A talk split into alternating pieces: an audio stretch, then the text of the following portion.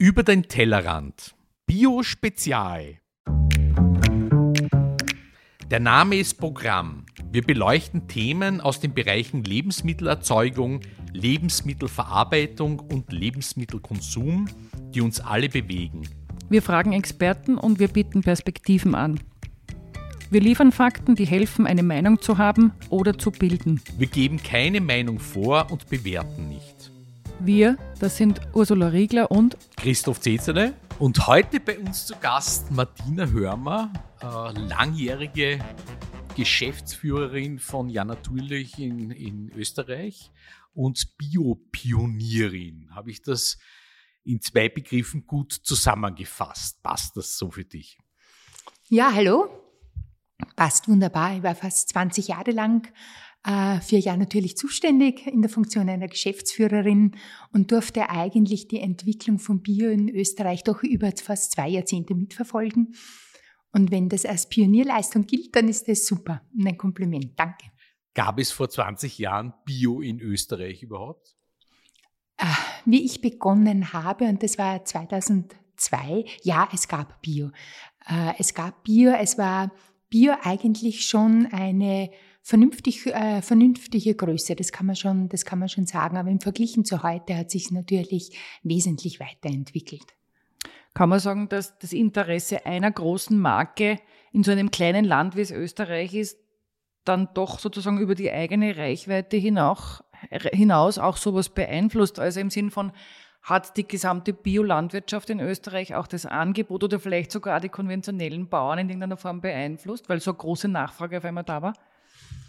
Das war eigentlich ein Glücksfall, dass sich, äh, dass sich ein großes Unternehmen auf den Biobereich gesetzt hat, weil ähm, es dadurch den Takt vorgegeben hat und eine Entwicklung gestartet hat, äh, wo viele andere mitgezogen haben. Und das hat seine Vorbildfunktion gehabt. Und der Glücksfall eigentlich zusätzlich war durch diese, durch diese dichte Konkurrenzsituation, die im österreichischen Lebensmitteleinzelhandel ja herrscht, lässt der eine niemals dem anderen langen äh, den Vortritt. Das heißt, die anderen haben nachgezogen und das ist in der Summe gesehen natürlich ein Glücksfall gewesen, weil plötzlich äh, von der Angebotsseite wirklich Bewegung in der Markt gekommen ist. Von der Nachfrageseite war es schon da und es geht ja dann immer Hand in Hand und so ist der Biomarkt extrem gewachsen. Wie war dein persönlicher Bezug oder dein, als du begonnen hast, hattest du Bio vorher schon als dein Thema und gesagt, das ist deine persönliche Leidenschaft und dann gab es die Chance, das in so einem großen Umfeld zu gestalten oder wie, wie, wie ist dein, deine Bio-Geschichte? Meine persönliche Leidenschaft war eigentlich war eigentlich die Markenführung, Marken groß zu machen. Und ich komme ja aus einem amerikanischen Markenartikelkonzern. Dort habe ich das auch 15 äh, Jahre lang machen dürfen. Und in dieser Zeit ähm, bin ich mit Bier in Berührung gekommen. Wie gesagt, ich war bei einer großen amerikanischen Firma. Da gab es eine Biomarke damals. Das war im, im Tomatenbereich. Also die haben, die haben Sugus gemacht. Das ist aus England und Amerika ausgegangen. Und das waren so die ersten Experimente. Und da habe ich schon gesehen, oder die ganze Firma hat eigentlich gesehen, dass mit Bioarbeiten ein anderes Denken erfordert. Also plötzlich hat man nicht nur auf Spotmärkten die Rohstoffe eingekauft, gekauft, sondern man hat klare Qualitätskriterien gesetzt, man hat andere Geschmackskriterien gesetzt. Also dieses äh, diese Biomarke hat auch innerhalb, äh, innerhalb des Konzerns viel bewegt und da waren wir natürlich alle besonders neugierig und haben hingeschaut und wie ich damals äh, mit dem Herrn Schalle in Folge in Kontakt gekommen bin, der ja zu dieser Zeit der Generalbevollmächtigte der Rewe war, und eigentlich auch ein, vielleicht bewundere es zu viel gesagt, aber der, der das, die Markenartikler doch auch sehr geschätzt hat, wiewohl sie auch große Konkurrenz waren. Also, und über diese Schiene bin ich dann eigentlich zur Rewe gekommen. Das heißt, es ging eigentlich nicht nur darum, Produkte zu verkaufen, die einfach am Markt verfügbar waren, sondern auch die Produkte mitzuentwickeln ja, mhm. ganz, äh, ganz, äh, ganz deutlich. Also wie ich gekommen bin, da, der Auftrag war, die Eigenmarkenabteilung zu übernehmen. Und, und ja, natürlich war eben die größte, die größte Marke dieses Konzerns und das war eine Biomarke und so bin ich eigentlich in dieses Biogeschäft hineingekommen. Also ich bin jetzt nicht gekommen mit dem Hintergrund einer reinen Bioerfahrung, sondern mit dem Markenartikelhintergrund äh, zu wissen, wie man Marken führt, wie man Marken aufbaut, wie man, wie man die Marken auch nutzen kann, dass sie ein entsprechender, ein entsprechender Treiber äh, für, die, für die Filialen werden, für, die, äh, für, den, für den Händler werden. Und, und so habe ich das Thema Bio eigentlich, eigentlich am Anfang selbst auch lernen müssen, muss ich ganz deutlich sagen komme ja, komme nicht von der BOKU, sondern, sondern eher mit einem äh, Hintergrund, äh, wirtschaftlichen Hintergrund. Aber das hat extrem viel Spaß gemacht. Also das war extrem faszinierend, eine Marke eigentlich einmal wirklich zu führen von der ganzen Breite. Also nicht nur von der Vermarktungsseite, sondern wirklich auch in die Produktion bis an die Wurzel hineinzuschauen. Wie lernt man denn Bio? Wenn man es von Null an quasi lernen muss, gerade für so einen großen Kontext im Sinn, wie du es gerade beschrieben hast, nicht nur Vermarktung, sondern auch in die Produktion, Lieferung, Qualitätsstandards und, und, und. Wie, wie, wie bist du das angegangen? Natürlich, es ist viel, es ist viel Learning by Doing, muss ich ganz ehrlich sagen, und auch natürlich viel hinausgehen, zuhören, aufnehmen, äh, ein ständiges Lernen. Und, äh, und ich muss sagen, ich habe natürlich auch das Glück gehabt, äh, dass äh, nach einem Jahr ist ein Kollege dazugekommen, der genau mit diesem Fachwissen ausgestattet war. Und wir haben uns über all die Jahre und das waren doch gemeinsam sicherlich 15 Jahre super ergänzt und das war immer so ein gegenseitiges Lernen und von der Seite habe ich natürlich auch viel, äh, viel mitgenommen, viel gelernt und habe es dann immer wieder mit dem Kundenblickpunkt angeschaut, was man daraus machen könnte und, und wie man es wie eigentlich, wie man es entsprechend weiterkriegt. Ja. Und wie haben es die Landwirte und die Landwirtinnen aufgenommen zu Beginn? Gab es da Skepsis, wenn man sagt, da kommt jetzt jemand von einem Großen, der will uns jetzt erklären, wie Bio geht? Oder wie muss man sich das vorstellen? Eigentlich überhaupt nicht, wie ich gekommen bin. Es gab ja schon einen großen Grundstock. Es waren die, die größten Kategorien waren schon aufgemacht. Also es war, die Marke hat ja, hat ja begonnen im Bereich, im Bereich Obst und Gemüse, Molkereiprodukte, also Milch und Milchbrot und Butter hat schon gegeben natürlich. Äh, es gab, es gab Fleisch, also es war das große, die großen Lebensmittelkategorien waren bereits eröffnet. Es gab ja auch schon Hundertschaften von, von Bauern, die da hinten gestanden sind. Und das hat seine eigene Dynamik dann bekommen. Auf der einen Seite, aus der Kundenseite, wo wir uns überlegt haben, wie kann man die Sortimente erweitern, welche Produkte sollte man anbieten, ähm, wie geht's weiter, ja, beispielsweise, beispielsweise bei der Milch, ja, welche Milchsorten, wo sind die Entwicklungen, wo sind die Trends, ja. Und die Bauern haben natürlich auch immer wieder mitgezogen. So ist eins zum anderen gekommen. Es war eigentlich ein sehr, würde ich sagen, ein organisches Wachstum. Aber wenn ich das richtig verstehe, war die Marke immer so gedacht, dass österreichische Produzenten, also bis auf gewisse Produkte, die bei uns nicht wachsen oder ähnliches, als österreichische Produzentenmarke auch gedacht. Äh, ja, ja, weil die Marke war von Anfang an eigentlich ganzheitlich gedacht. Und wenn man an Bio denkt, kann man sagen, da gibt es natürlich die Kriterien, äh, wie man biologische Lebensmittel produziert egal ob das jetzt, äh, ob das jetzt im Bereich der, der Milchviehhaltung ist oder der Tier, der anderen Tierhaltung oder im Gemüsebereich. Aber dann gibt es natürlich auch den größeren Gedanken, wo alles eingebettet ist, dass man ökologisch denkt. Und ökologisch denken hat dann schon auch immer den Gedanken mitgetragen, dass wir gesagt haben, naja, wir möchten gerne die Marken entwickeln, die nicht nur die Biomarke der Österreicher ist, der Kunden, sondern auch der Biobauern, weil wir immer auch die, die große Chance darin gesehen haben, die Bauernschaft mitzunehmen und gemeinsam diesen Markt zu entwickeln. Und das war eigentlich bis zum Schluss auch immer unser, unser, unser Ziel und unser Tun, die Dinge gemeinsam zu entwickeln. Das dauert natürlich manchmal länger, das kann schon, das kann schon sein, weil Kulturen müssen erst angebaut werden. Äh, auf der Bauernseite braucht es ja auch die Erfahrung, wie sie damit umgehen. Manchmal wird's was, manchmal wird's nichts. Also es ist ja nicht so, dass alles auf die Sekunde sofort verfügbar ist, sondern, sondern viele Dinge muss man einmal gemeinsam ausprobieren. Dann weiß man noch nicht, naja, werden es die Kunden überhaupt kaufen? Wollen die Menschen in dem Land das? Ja? Wollen sie Gurkenvarietäten essen jetzt oder nicht? Wenn sie nur eine Gurke gewohnt sind, wie schaut's aus mit anderen Gurken, mit kleinen, stacheligen, großen, kleinen, gelben, grünen? Also es gibt ja die ganze, die ganze Vielfalt. Und so entwickelt man halt Dinge immer, immer gemeinsam. Aber es war aus diesem Gedanken, dass Bio auch ökologisch sein sollte. Ja? Also das, dieser Umweltgedanke, deshalb auch in der, in der späteren Folge, und das ist nirgendwo in einer Bioverordnung festgeschrieben, wie packt man Ware ein, weil auch das entspringt einem ökologischen Denken, wo man sagt, naja, äh, wenn Bio drinnen ist, sollte es eigentlich auch ökologisch verpackt sein. Was haben wir jetzt? Ja, das sind so langsame Entwicklungsschritte und, äh, und damit ist die Marke auch äh, die Marke der Biobauern geworden. Ja. Das Verpackungsthema finde ich ein sehr wichtiges und großes. Da würde ich gerne ein bisschen später noch dazu kommen. Aber wir sind schon eigentlich mitten in einer sehr zentralen Frage, die wir zwei, der Christoph und ich, ja oft diskutieren, auch mit unseren Gesprächspartnern. In Österreich kommt man vor, herrscht schon ein bisschen so ein Zwei-Lager-Denken, jetzt ein bisschen vereinfacht gesagt, Bio-Überzeugte oder regional-lokal Überzeugte. Also man hört von beiden Seiten, das jeweils andere ist nichts.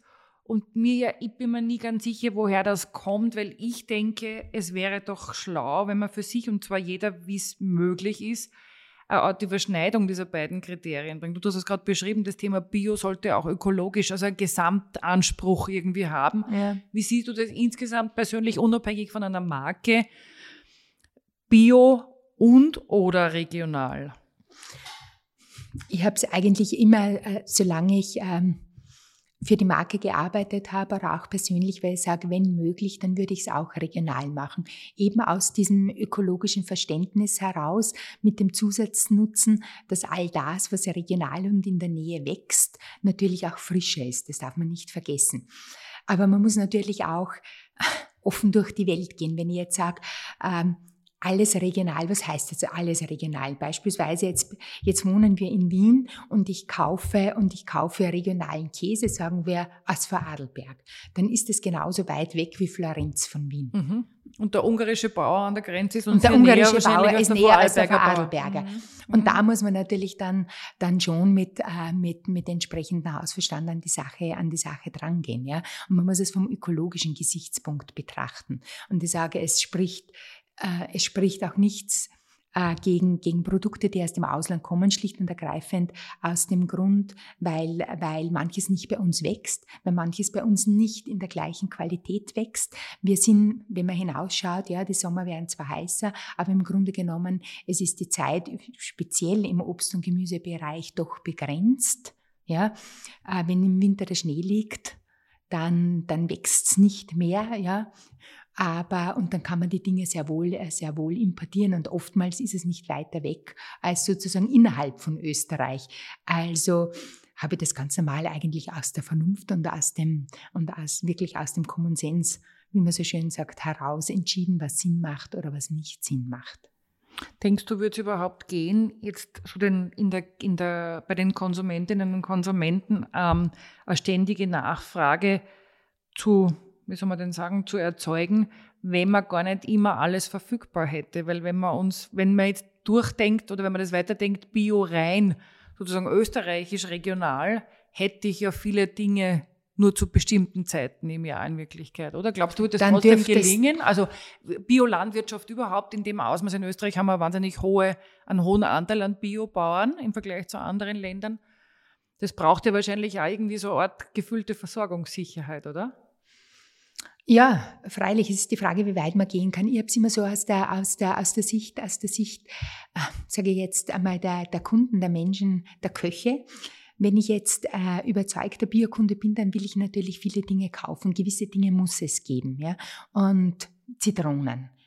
Also ich hätte gern als, als Kundin, ich hätte gerne ja, das ganze Jahr über Zitronen. Ja. Ich möchte auch das ganze Jahr über Zwiebel oder Knoblauch haben. Und da wissen wir, die Zitronen wachsen nicht bei uns und mit den Zwiebeln, die halten nicht das ganze Jahr über. Also werde ich es ganz, ganz automatisch importieren. Und ich habe immer den Maßstab angelegt, solange etwas bei uns wächst, hat Österreich ganz klar Vorrang. Wenn es nicht mehr wächst, dann wird es, äh, dann wird es entsprechend, dann wird es entsprechend aus anderen Ländern hergeholt. Und das haben wir uns eigentlich genau angesehen, aus welchen Ländern wir holen. Also man hat immer geschaut, man kennt ja dann schon die Länder, ähm, wo man hingeht, ja, wo man nicht hingehen möchte. Also, und dann holt man die Ware von dort, weil ich glaube, es ist schon wichtig, dass ich als, wenn ich kochen möchte, dann möchte ich eigentlich und das war der große Fortschritt in Österreich, doch eine breite Palette. Ich möchte mein, mein Mittagessen, mein Abendessen biologisch zubereiten können. Das ist eigentlich der Anspruch. Das ist der Anspruch. Und natürlich gewisse Dinge sollte man so habe ich es immer gehalten, Abstriche auch machen. Also es muss nicht alles aus jeder Zeit verfügbar sein. Und das berühmteste Beispiel sind ja die, sind ja die, die Erdbeeren im Winter. Braucht der Mensch Erdbeeren im Winter? Braucht er eigentlich nicht. Also gewisse Dinge muss man die Leute rückerziehen und wahrscheinlich auch erziehen, um manchmal zu warten. Und ich mhm. glaube, das ist eine gewisse Erziehungsaufgabe. Vielleicht leben wir in einer Zeit, wo niemand mehr warten will, ja, aber gewisse Dinge sollte man erwarten man sollte auf die Spargelsaison warten. So wie der Advent. So wie der Advent. Dann hat man die doppelte Freude. Dann hat man, die, sich da. oder, oder wenn man sie halt von, von wo kriegt, die, die halbwegs in der Nähe sind. Natürlich ist in Italien, wenn ich sage, die haben ein anderes Klima, da werden die, da werden die Erdbeeren früher reif, aber auch nicht mitten im Winter, sondern wenn das früher kommt, im, im April, Mai gibt's von dort auch Erdbeeren. Ja? Und da ist nichts Verwerfliches daran. Wie siehst du das Thema Avocado? Es gibt ja auch Bio-Avocados in Österreich mittlerweile, oder man kann sie zumindest ähm, ähm, bestellen online bei so Crowd-Farming-Projekten. Und die Avocado, finde ich, muss ich mal so herhalten für ganz viele Lebensmitteldiskussionen irgendwie. Ähm, vom Wasserverbrauch, Transportwege und, und, und. Macht es in Österreich Sinn, Bio-Avocados anzubieten? Ja, das ist eine heiße Diskussion immer schon gewesen, weil genau aus den Gründen, wie du sagst, weil sie wahnsinnig viel Wasser braucht, weil sie, weil sie auch im Biobereich oftmals in Monokulturen angebaut, angebaut wird. Auf der anderen Seite ist es eine hippe Frucht. Also ich habe einmal die Verkaufsziffern gesehen weltweit. Das hat sich ja vervielfacht in kürzester Zeit. Plötzlich glaubt jeder, wenn er die Avocado isst, er wird gesund oder bleibt gesund oder ist gesünder als die anderen. Ich weiß es nicht. Ähm, man muss genau schauen, wo die Avocados angebaut werden in Europa. Also es gibt Anbaugebiete, äh, so viel ich, äh, so viele weiß, in, in Spanien. Man muss sich das anschauen, wie wird angebaut, unter welchen Bedingungen. Wenn das passt, wenn das den eigenen Standards entspricht, dann kann man das ruhig machen. Ja? Aber es muss auch nicht die Avocado um jeden Preis und immer sein. Also ich sehe das ganz pragmatisch. Apropos Preis, ist Bio-Luxus oder ist das mittlerweile Mainstream geworden? Also wie ich begonnen habe, und ich kann mich noch gut erinnern, äh, habe ich, äh, ich glaube es war das Jahr 2005, einen, einen groß angelegten Research, eine große Studie gemacht. Und da ist klar herausgekommen, äh, Bio, das ist das kleine Stück Luxus im Alltag. 2005 war das. Das kleine Stück Luxus, man gönnt sich etwas und es ist das Quäntchen besser, das Quäntchen mehr, was ich mir gönne. Ich glaube nicht, äh, wenn man die gleiche Studie im, im 2021 machen würde, dann meine ich, dass Bier schon sehr im Alltag angenommen wurde. Also dass es nicht mehr so diesen diesen Luxusgedanken hat, weil eine größere Kauferschicht kann es sich leisten oder will es sich leisten. Das ist ja das größere, das größere Thema. Wir haben gelernt, äh, dass es die besseren Lebensmittel sind. Wir haben natürlich auch gelernt, dass es die Lebensmittel überhaupt in zwei Kategorien geteilt hat. Die besseren und die normalen. Also das hat schon stattgefunden über all diese, über all diese Jahre. Aber ich glaube, als Luxus ein Liter Biomilch ist nicht mehr der Luxus, vielleicht Fleisch schon, ja, weil das hängt sehr natürlich von den, äh, vom Preis natürlich ab. Aber wenn du nimmst ein Liter Milch, der kost, äh, kostet plus minus einen Euro, Biomilch ein Euro 20. Also da sprechen immer mehr über, über Luxus. Ich glaube, jeder, der will, kann sich das leisten. Wenn du natürlich, äh, wenn du natürlich Fleisch kaufst, Und Fleisch ist um ein Vielfaches teurer als konventionelles Fleisch auf der, aufgrund, der, aufgrund der Haltung. Die Tiere leben länger, sie fressen Besseres, ja. Sie werden ganz anders gehalten, also es ist aufwendiger. Dann kostet das Stück Fleisch natürlich mehr. Und ich glaube, das ist etwas, was die Leute wahrscheinlich schon noch ein bisschen in den Luxus hinein tun. Und das finde ich auch richtig, weil, wie wir alle wissen, wir sollten eh nicht so viel Fleisch essen, weniger Fleisch dafür gutes und besseres Fleisch und dann soll es auch ein Luxus sein. Also da finde ich es auch ganz richtig. Aber ist es nicht auch so in der Wahrnehmung, dass man jetzt in Österreich in den letzten Jahrzehnten, muss man schon was sagen, gelernt hat, ähm, gerade der Lebensmitteleinzelhandel ja sehr, sehr stark durch so Rabattaktionen anhaltend eigentlich mittlerweile etwas, so ein bisschen so eine Geizmentalität bei den Konsumentinnen und Konsumenten erzeugt hat macht das nicht dem Bio noch schwerer, dass man sagt, Bio ist vielleicht ein kleiner Luxus, weil durch mehr Aufwand ist mhm. der Preis bei jedem Einzelnen in jeder einzelnen Kategorie vergleichbar höherer. Aber wenn ich es klug einteile, beziehungsweise wenn ich Prioritäten schaffe, wenn es mir wichtig ist, mich gut zu ernähren, möglicherweise auch die Bauern zu unterstützen, dann ist es mir das wert. Ist der Gap nicht noch stärker auseinandergegangen dadurch, dass wir bei uns so etabliert haben, dass viele halt bei Lebensmitteln Extrempreis vergleichen. Und ich glaube, sogar beim Liter Milch vergleichen, ob er fünf oder zehn Cent mehr kostet. Wie ist da dein Eindruck? Natürlich, die, äh, die Leute vergleichen die Preise und im gesamten Handel. Und ich würde das gar nicht auf den Lebensmitteleinzelhandel einschränken, hat sich eine Rabatitis über die letzten Jahrzehnte äh, breit, breit gemacht. Die Leute haben gelernt oder sie wurden erzogen, dass man natürlich Schnäppchen kaufen kann, günstiger einkaufen kann, dass man, dass man, dass man wartet. Ja.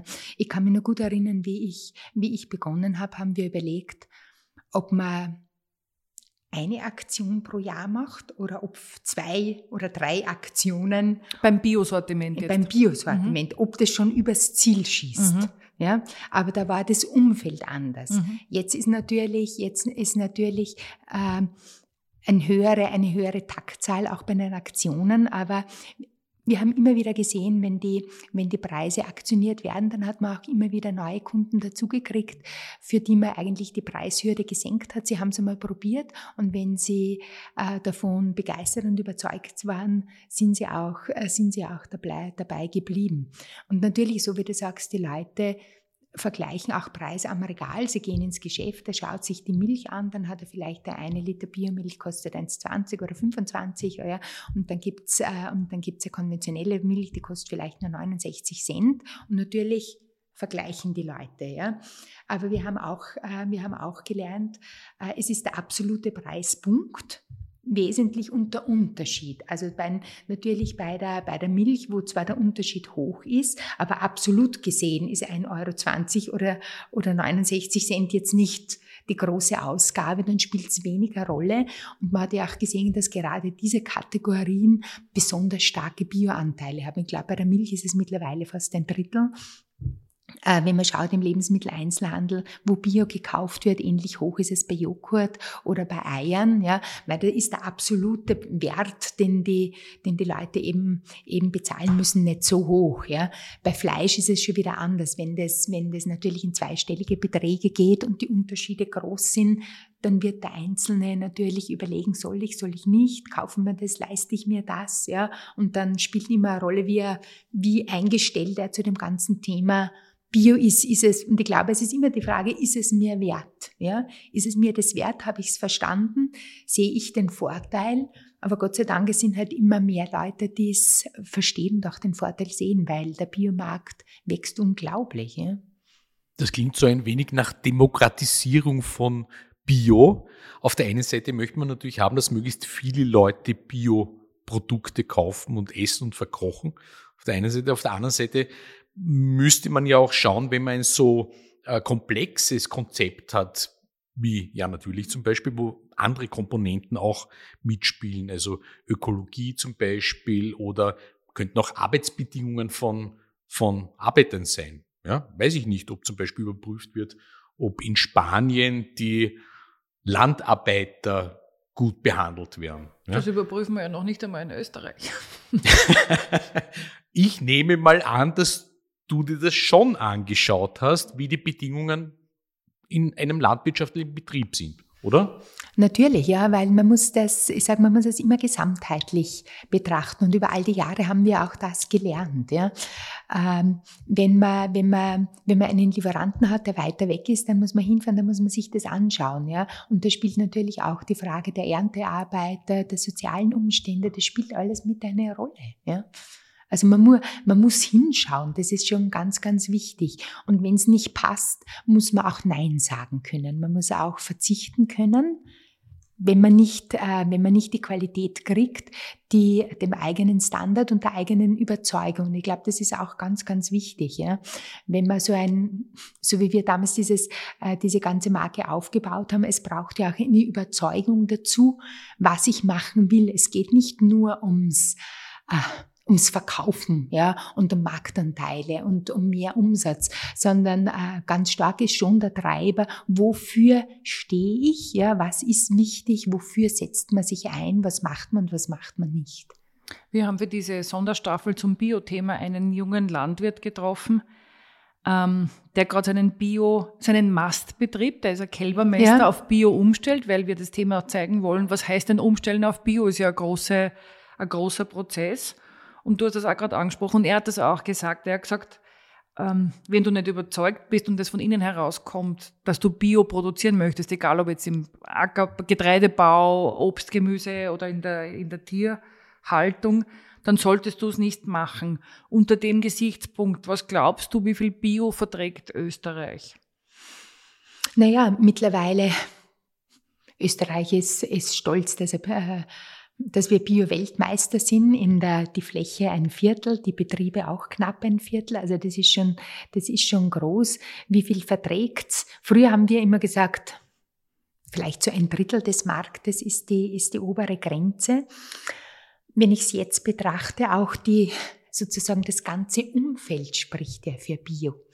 Also ich, ich habe immer gesagt, es war noch nie so günstig wie, wie für Bio wie jetzt. Ja, die ganzen Diskussionen, äh, die wir haben zum Thema Klimawandel, Umwelt, ja. Also wir müssen ja viel, viel stärker noch in die Richtung Bio treiben, weil, weil Bio nach wie vor die umweltschonendste Form der Landwirtschaft ist. Und damit würde Österreich ja auch noch viel, viel mehr vertragen, ja. Das kann schon ruhig die Hälfte werden, wüsste nicht, warum es das nicht werden sollte.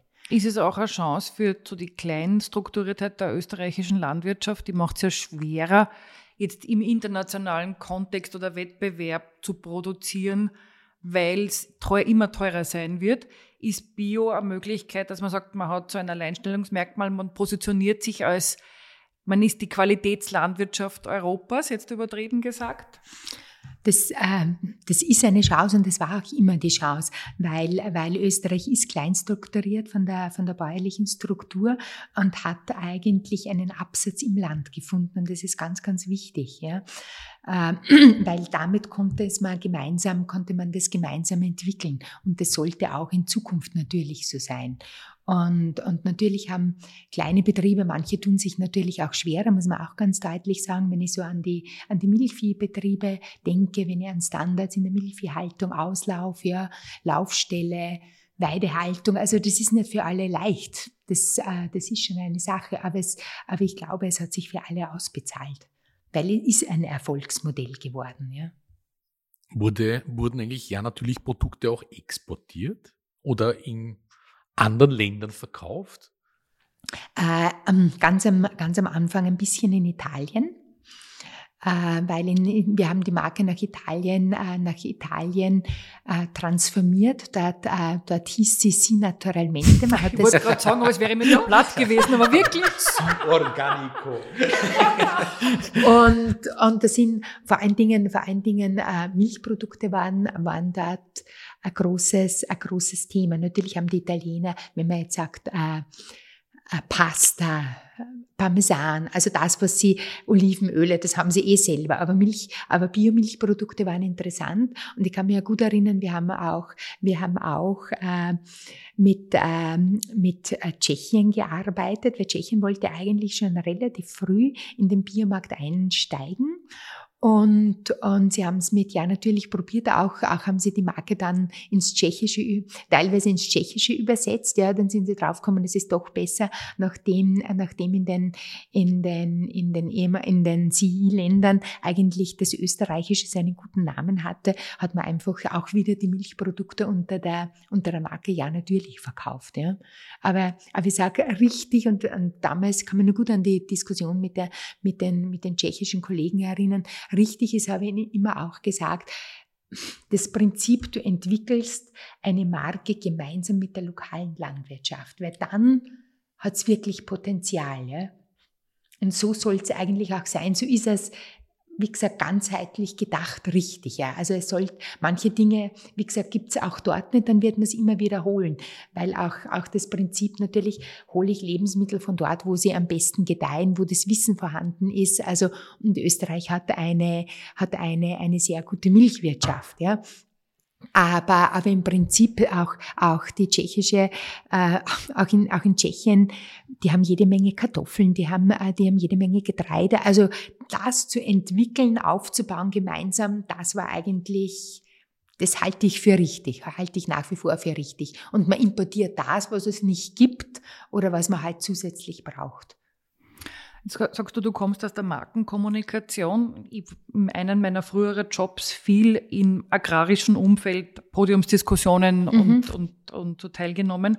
Und da kam immer wieder aus der bäuerlichen, aus den bäuerlichen Teilnehmern ähm, Kritik an sozusagen dem sprechenden Schweinchen, das für deine frühere Marke natürlich sehr prägend steht, weil man gesagt hat, na, das ist so eine Verniedlichung und ein, ein Schwein, das spricht also auf Vermenschlichung, Verniedlichung und insgesamt also die Markenkommunikation zu Lebensmitteln, das wird alles irgendwie so weich gezeichnet.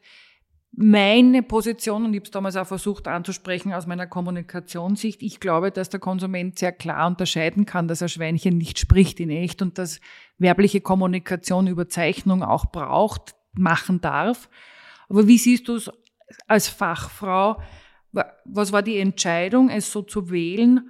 Und wo ist die Gratwanderung zwischen man überzeichnet, um es auch nahbar zu machen, also um etwas auch anzupreisen, das soll Werbung ja bekannt machen, versus wie viel zeige ich auch die biolandwirtschaftliche Realität? Wie, wie entscheidet man das? Also das war damals eine ganz, äh, eine ganz leichte Entscheidung, weil wie der Vorschlag des Schweinchen kam, das war eine, und es ist nicht nur es war, sondern es ist einfach eine geniale Idee gewesen.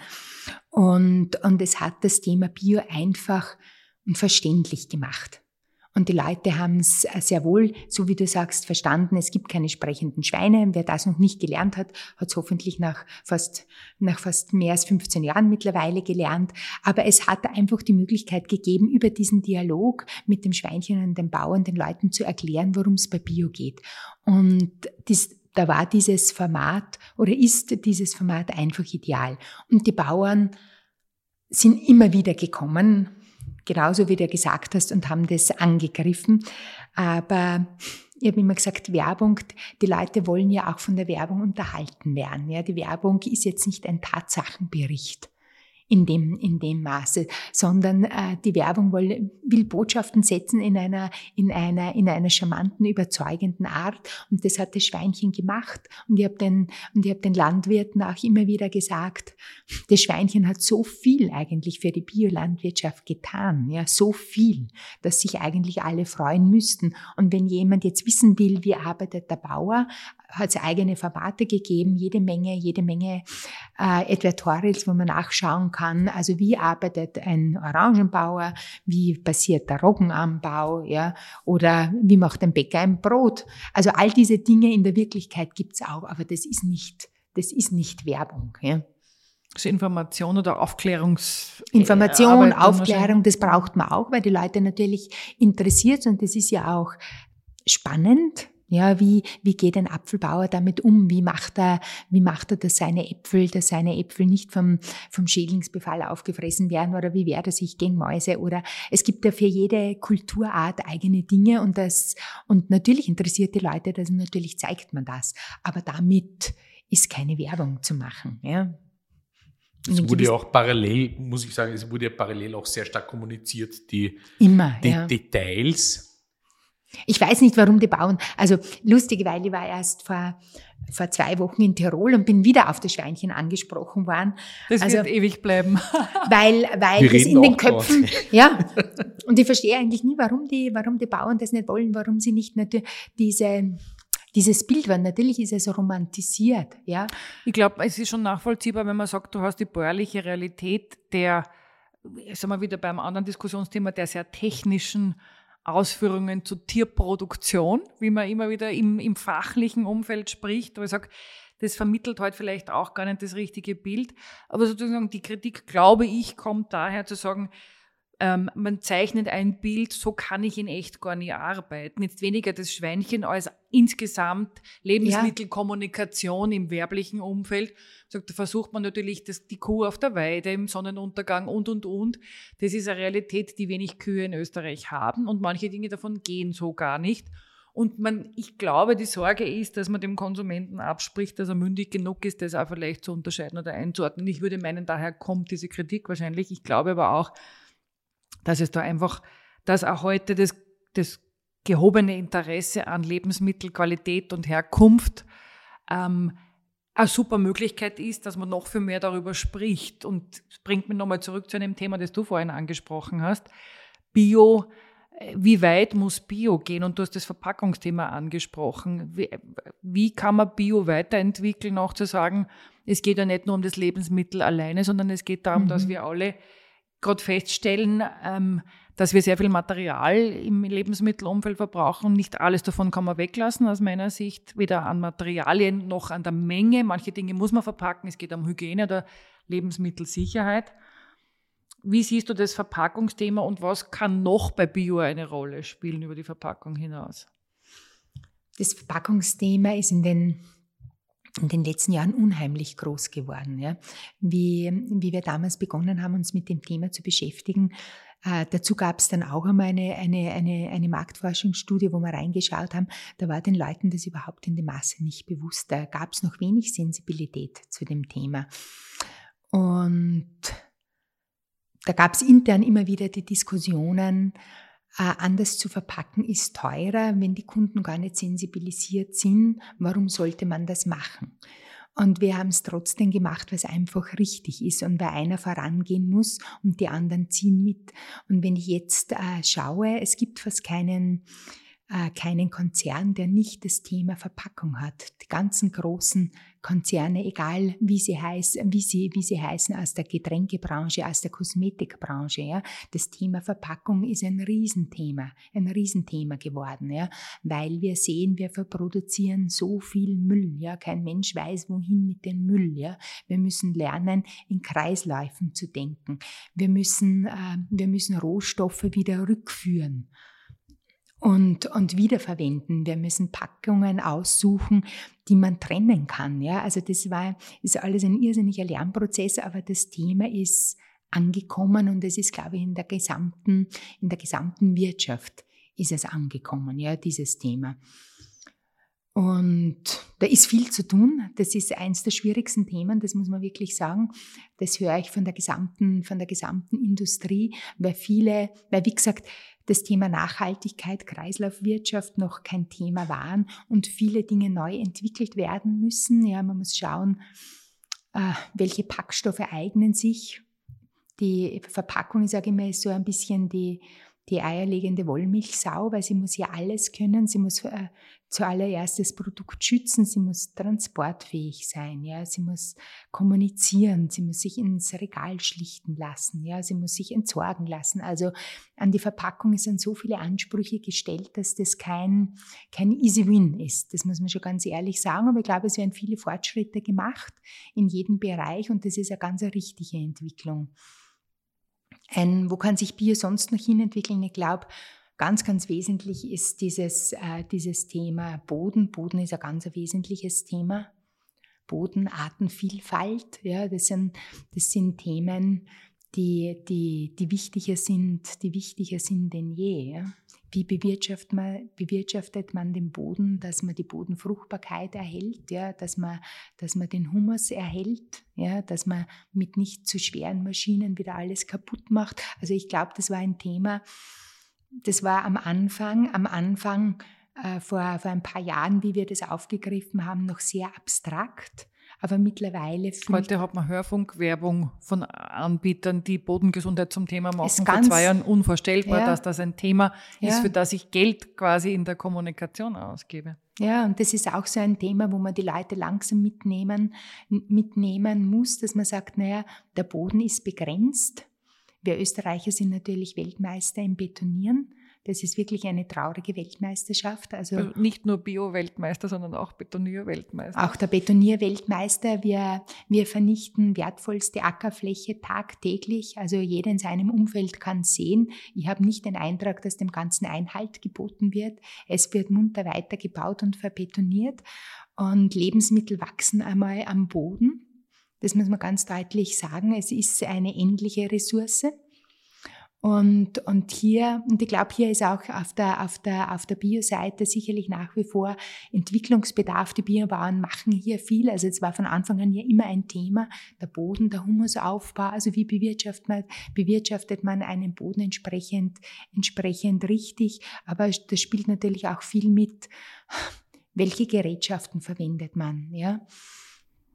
Aber das heißt vielleicht auch, um das ein bisschen abzurunden und zum Ende unseres Gesprächs zu kommen, wie ist deine Einschätzung? Sind Bio-Landwirte und Konsumentinnen, die Bio kaufen, ein bisschen so die Musterschüler, mit denen es gelingt, dass sie, oder die Pioniere, die quasi vorangehen, wo man sagt, man kann in deren Nachklang gesamtgesellschaftlich Themen angehen und verändern? Finde ich schon, es war auch immer so. Und ich finde, es sollte die Biolandwirtschaft oder die Biomarken, die dahinter stehen, diese Rolle nehmen.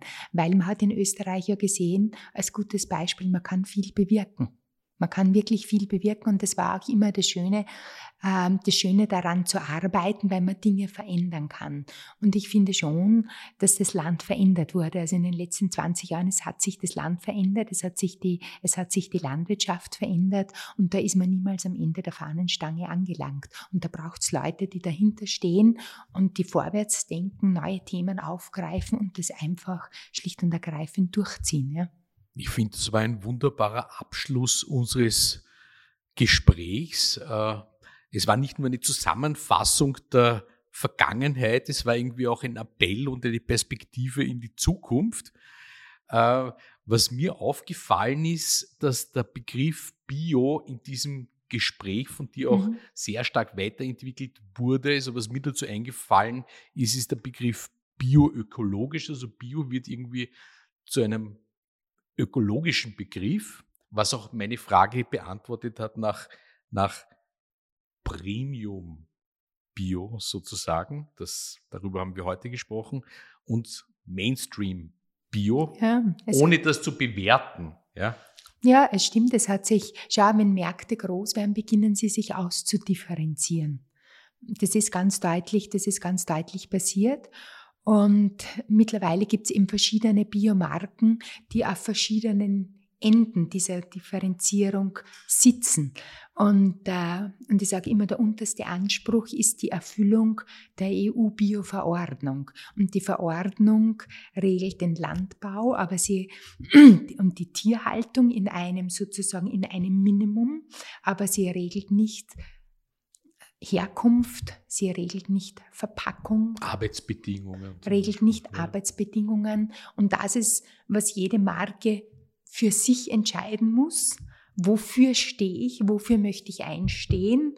Äh, was ist richtig? Ja? Ein zweites schönes Schlusswort. Ja. Liebe Martina, vielen Dank für das Gespräch. Vielen lieben Dank. Ich sage auch vielen Dank. Wenn euch diese Episode gefallen hat, freuen wir uns über ein Abo und weitere Informationen findet ihr auf der Website Tellerant.io.